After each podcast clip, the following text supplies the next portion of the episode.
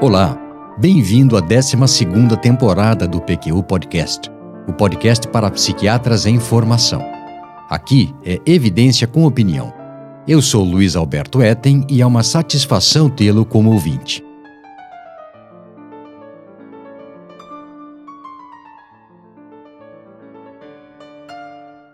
O nome desse episódio, Eixo 4, aproxima-o de grandes obras sobre saúde e doença mental com números no título. Ardil 22, Catch 22 em inglês, romance do escritor americano Joseph Heller, publicado em 1961, e Enfermaria 6, conto considerado a obra maior do escritor russo Anton Chekhov, de 1892. Não que esse episódio esteja no mesmo patamar dessas grandes obras, quem dera mas foi uma oportunidade que encontrei de apresentar esses clássicos da literatura para o ouvinte do PQU Podcast. Falarei aqui sobre um outro texto clássico, parte de um livro que impactou enormemente a prática psiquiátrica desde que foi lançado, o DSM-3, da Associação Psiquiátrica Americana, publicado em 1980. Especificamente, falarei sobre o eixo 4, uma tentativa de melhorar o entendimento da contribuição de eventos de vida estressantes na gênese e desenvolvimento de transtornos mentais. Antes de submergirmos no tema, porém, permita-me lembrar que o PQ Podcast é uma iniciativa independente do Vinícius e minha que conta com o reforço da Maria Clara Faleiros, do Tiago Apolinário e de convidados, com a eficiência do time da Predicado Comunicação e a do Estúdio Vira Disco. Nosso objetivo é divulgar informações que julgamos de interesse para o psiquiatra em formação. Se gosta desse nosso projeto, fale dele para os amigos e colega e compartilhe os links. Contamos com essa divulgação. Obrigado. Já falamos muito do DSM-3 aqui no PQU Podcast. Bem e mal, elogiando e criticando, reconhecendo seu valor, mas também que seus critérios diagnósticos são arbitrários, que contribuiu para o avanço da psiquiatria, mas não tanto quanto se imaginou, e por aí vai. Fato é que nunca tratamos parte dele como um texto clássico, o que decidi fazer com o eixo 4. Comecemos com um flashback. Uma mudança importante imposta pelo DSM-3 foi que o diagnóstico do paciente com transtorno psiquiátrico teria cinco partes, denominadas eixos. E os cinco eixos eram: eixo 1, descrição do episódio atual do transtorno, eixo 2, descrição dos traços e dos transtornos de personalidade, eixo 3, descrição de qualquer doença física que fosse potencialmente relevante para a compreensão e manejo do caso clínico. Eixo 4. Descrição de a quanto estresse o paciente estava submetido. E eixo 5. Descrição do mais alto nível de funcionamento adaptativo no ano anterior. Os eixos 4 e 5 não eram de preenchimento obrigatório após o atendimento de um paciente. O título do eixo 4 era Problemas Psicossociais e Ambientais. Ele deveria ser utilizado, portanto, para descrever questões psicossociais e do entorno da pessoa que a afetavam. Continha dois itens: uma lista de eventos estressantes que poderiam contribuir para o desenvolvimento ou exacerbação do transtorno mental e uma classificação desses estressores.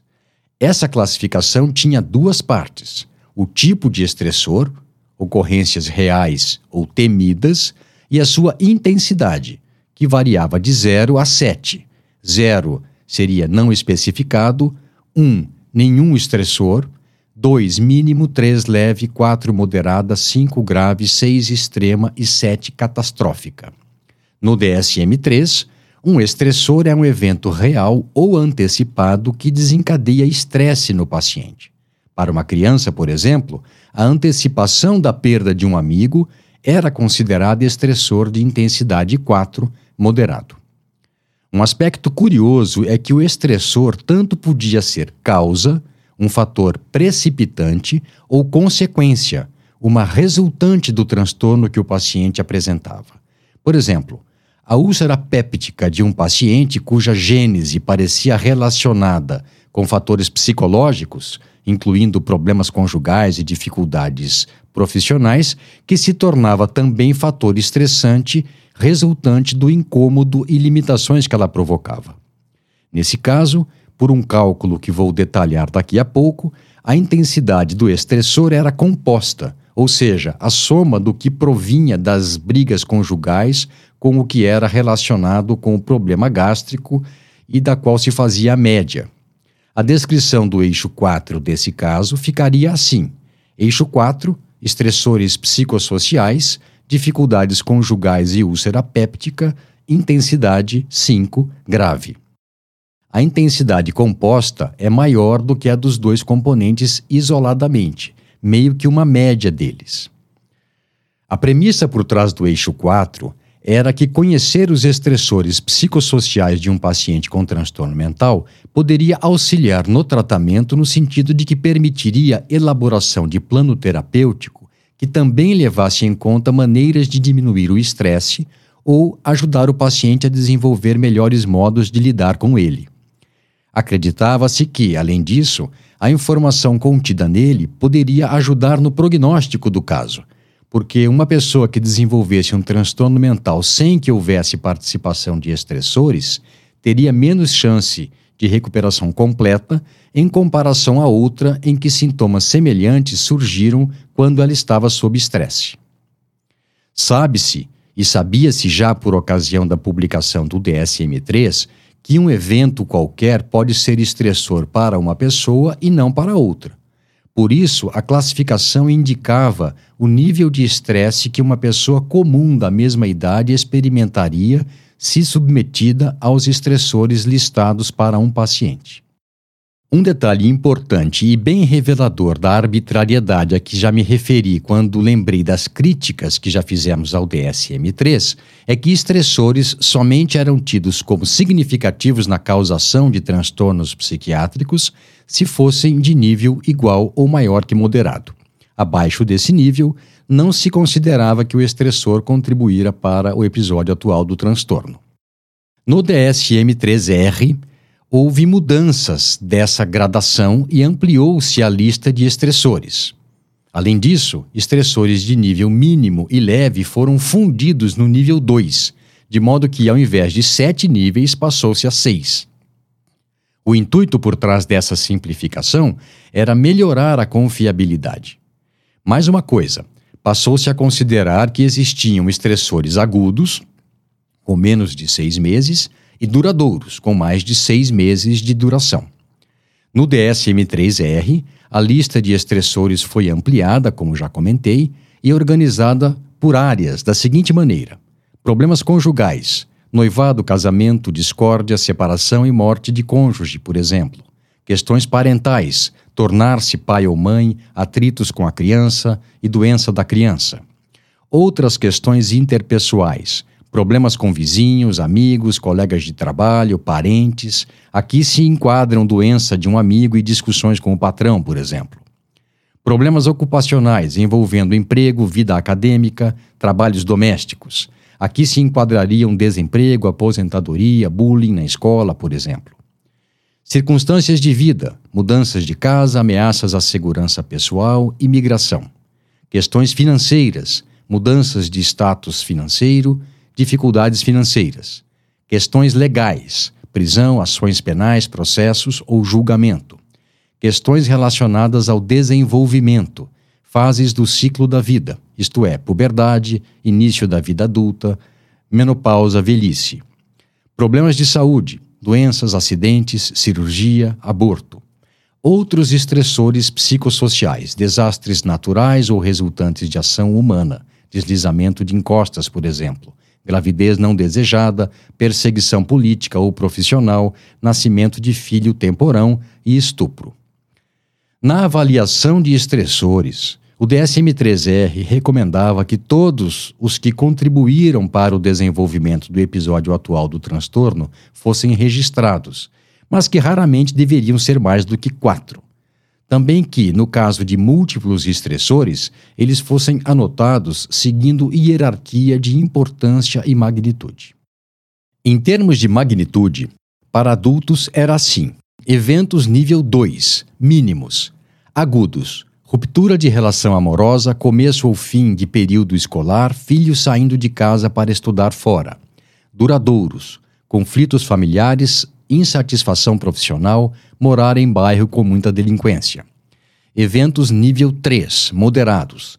Agudos, casamento, separação, perda de emprego, início em novo emprego, mudança de casa, aposentadoria, aborto espontâneo, menopausa duradouros, conflitos conjugais, problemas financeiros, dificuldades com chefes e supervisores. Eventos nível 4, graves. Agudos, divórcio, nascimento do primeiro filho, imigração. Duradouros, desemprego, pobreza. Eventos nível 5, extremos, agudos, falecimento do cônjuge, diagnóstico de doença grave, estupro duradouros, doença crônica grave ou doença grave em filho, violência sexual ou física recorrente. Eventos nível 6, catastróficos, agudos, morte de um filho, suicídio de um cônjuge, catástrofe natural. Duradouros, ser tomado como refém, experiência em campo de concentração. Para crianças e adolescentes, a escala de estresse psicossocial era assim: nível 2, leve, Agudos, ruptura de relação amorosa, mudança de escola. Duradouros, viver em bairro muito populoso, conflitos familiares. Nível 3, moderado. Agudos, expulsão da escola, nascimento de irmão ou irmã. Duradouros, doença crônica incapacitante de pai ou mãe, desentendimento conjugal crônico, educação severa e restritiva. Nível 4, grave, agudos, divórcio dos pais, gravidez não desejada, detenção. Duradouros, desaprovação ou rejeição dos pais, pais com doença grave de mau prognóstico, passagem por vários lares adotivos. Nível 5, extremo, agudos, traumatismo sexual ou físico, morte de um dos pais. Duradouros, violência sexual ou física recorrente. Nível 6, catastrófico, agudo, falecimento de ambos os pais duradouro, doença crônica de mau prognóstico. Os estressores de magnitude igual ou maior que moderada deveriam ser relacionados com o diagnóstico de eixo 1 ou 2 se ocorressem no ano anterior à consulta e se tivessem contribuído com o surgimento de um transtorno mental, com a recidiva ou recorrência de transtorno mental já apresentado no passado ou com agravamento de transtorno mental já instalado. Nesse último caso, exemplos eram os efeitos deletérios de um divórcio em paciente com depressão ou com esquizofrenia. Como já contava no DSM-3, o estressor pode também ser decorrente do transtorno mental e, ao mesmo tempo, causa do seu agravamento. O exemplo clássico é o de abuso de substâncias, levando a dificuldades conjugais que culminam com o divórcio que por sua vez contribui para o agravamento do consumo de drogas e do comportamento de risco da pessoa e até mesmo para o desencadeamento de um episódio depressivo. O DSM-3R fornece mais detalhes sobre como estimar a gravidade de um estressor. Em tradução livre, o psiquiatra deve se basear na estimativa do impacto daquela ocorrência ou das ocorrências em pessoa comum que vivesse em circunstâncias parecidas e com os mesmos valores socioculturais. Devia-se considerar nessa estimativa o grau de mudança causado pelo estressor na rotina de vida da pessoa, em que medida o estressor era desejado e dependia do seu controle, e o número de estressores. Por exemplo, uma gravidez desejada é habitualmente menos estressante do que uma não planejada. Um detalhe que somente quem ler atentamente o texto vai captar é que, mesmo que um estressor específico possa ter impacto maior sobre alguém mais vulnerável ou mais frágil emocionalmente em virtude de conflitos internos, a avaliação do clínico não deverá levar em conta esse aspecto, somente a gravidade do estressor em si. Uma curiosidade. Sabe onde ficavam essas informações todas no DSM-3 e no DSM-3R? Se pensou que, numa sessão específica, após a apresentação dos eixos 1, 2 e 3, errou. Errou feio. Errou rude. Ficavam na parte que não costuma ser lida com atenção, as recomendações de uso. No caso do DSM-13, No caso do DSM-3, é uma espécie de manual do usuário do Manual do Diagnóstico e Estatística da Associação Psiquiátrica Americana, ou seja, logo no começo, antes da descrição dos eixos 1 e 2. Tudo bem até aqui? Legal. Mas por que o eixo 4 não vingou? Por que não existe no DSM-5? Por várias razões. Para começar, o eixo 4 do DSM-3, revisto no DSM-3R e no DSM-4, inspirou-se vagamente e até de forma indolente em escalas já existentes da década de 60 e 70, de modo a que o rigor delas se perdesse. Também porque a confiabilidade e o grau de concordância das avaliações dos eventos estressantes do eixo 4, dita como bastante boa ou apropriada no próprio DSM-3, depois foi bastante questionada por problemas metodológicos que limitavam a generalização dos resultados. Isso porque a definição dos eventos no eixo 4 exigia que a avaliação do médico levasse em conta diferentes aspectos dos estressores e ainda refletissem a influência composta de múltiplos estressores, sendo que o único respaldo para essa tarefa era um conjunto de exemplos do que seriam as avaliações adequadas para alguns estressores individuais. E não só isso.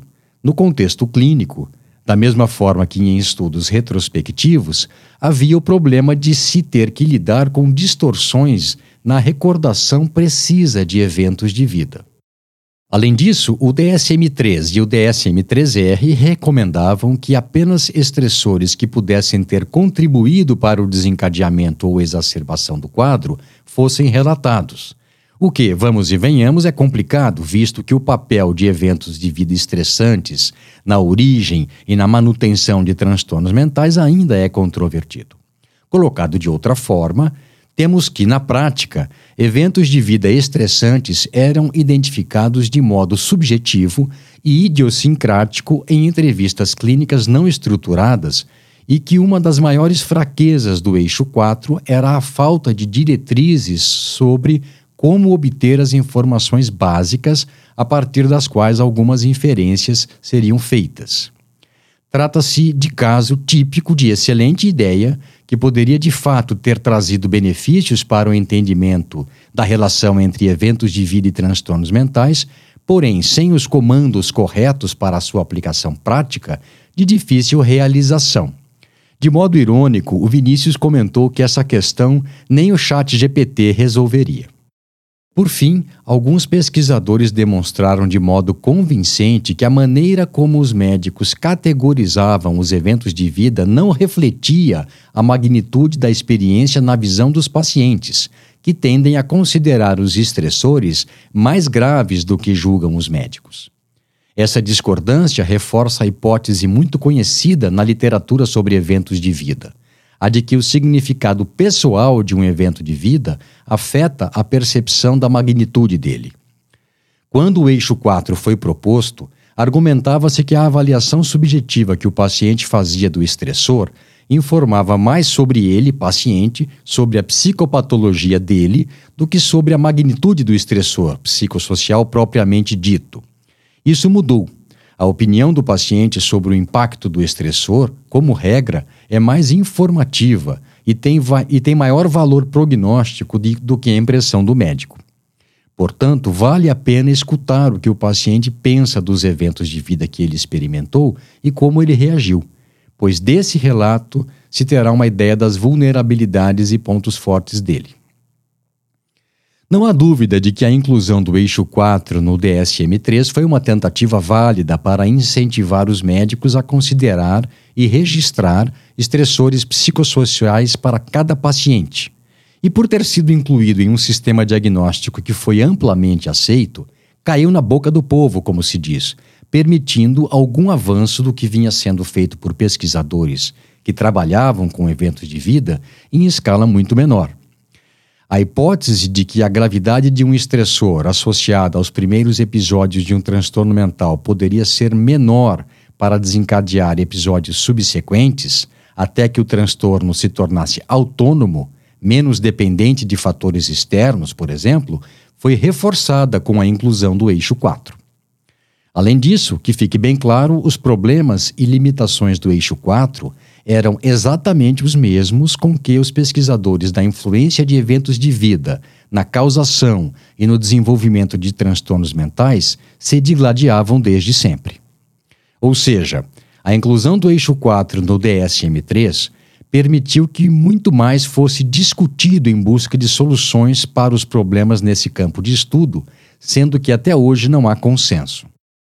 Com o eixo 4 do DSM-3, pretendia-se que se conseguisse sumarizar o papel dos estressores no desenvolvimento e na exacerbação do transtorno mental diagnosticado. Não há dúvida de que foi expectativa muito ambiciosa. Vários erros, já apontados na época de sua publicação e hoje se sabe, foram cometidos. Há muito tempo, desde antes da publicação do DSM-3, estudiosos de psiquiatria social argumentam que haveria relação direta entre a intensidade percebida de um evento estressante com o quanto ele resultou em mudança na vida da pessoa que o vivenciou. Não sei se percebeu, mas isso vai no sentido oposto ao que o manual do usuário do DSM-3 e do DSM-3R sugeria, que se avaliasse o estressor em si, o impacto que ele teria em uma pessoa comum e não como era percebido uh, ou como impactava o paciente. Outro aspecto muito criticado foi o de se combinar todos os estressores fazendo uma espécie de nível final médio da soma de cada um deles, quando, na verdade, na presença de estressor de magnitude maior, os menos intensos ficam em segundo plano. Não foram poucos os estudos que sugeriram que, desde que houvesse treinamento adequado, o eixo 4 do DSM-3, principalmente depois de sua revisão no DSM-3R e no 4, podia ser usado na clínica para registrar dados de estressores psicossociais de forma tão confiável quanto com métodos de avaliação de vida, de eventos de vida, muito mais complicados.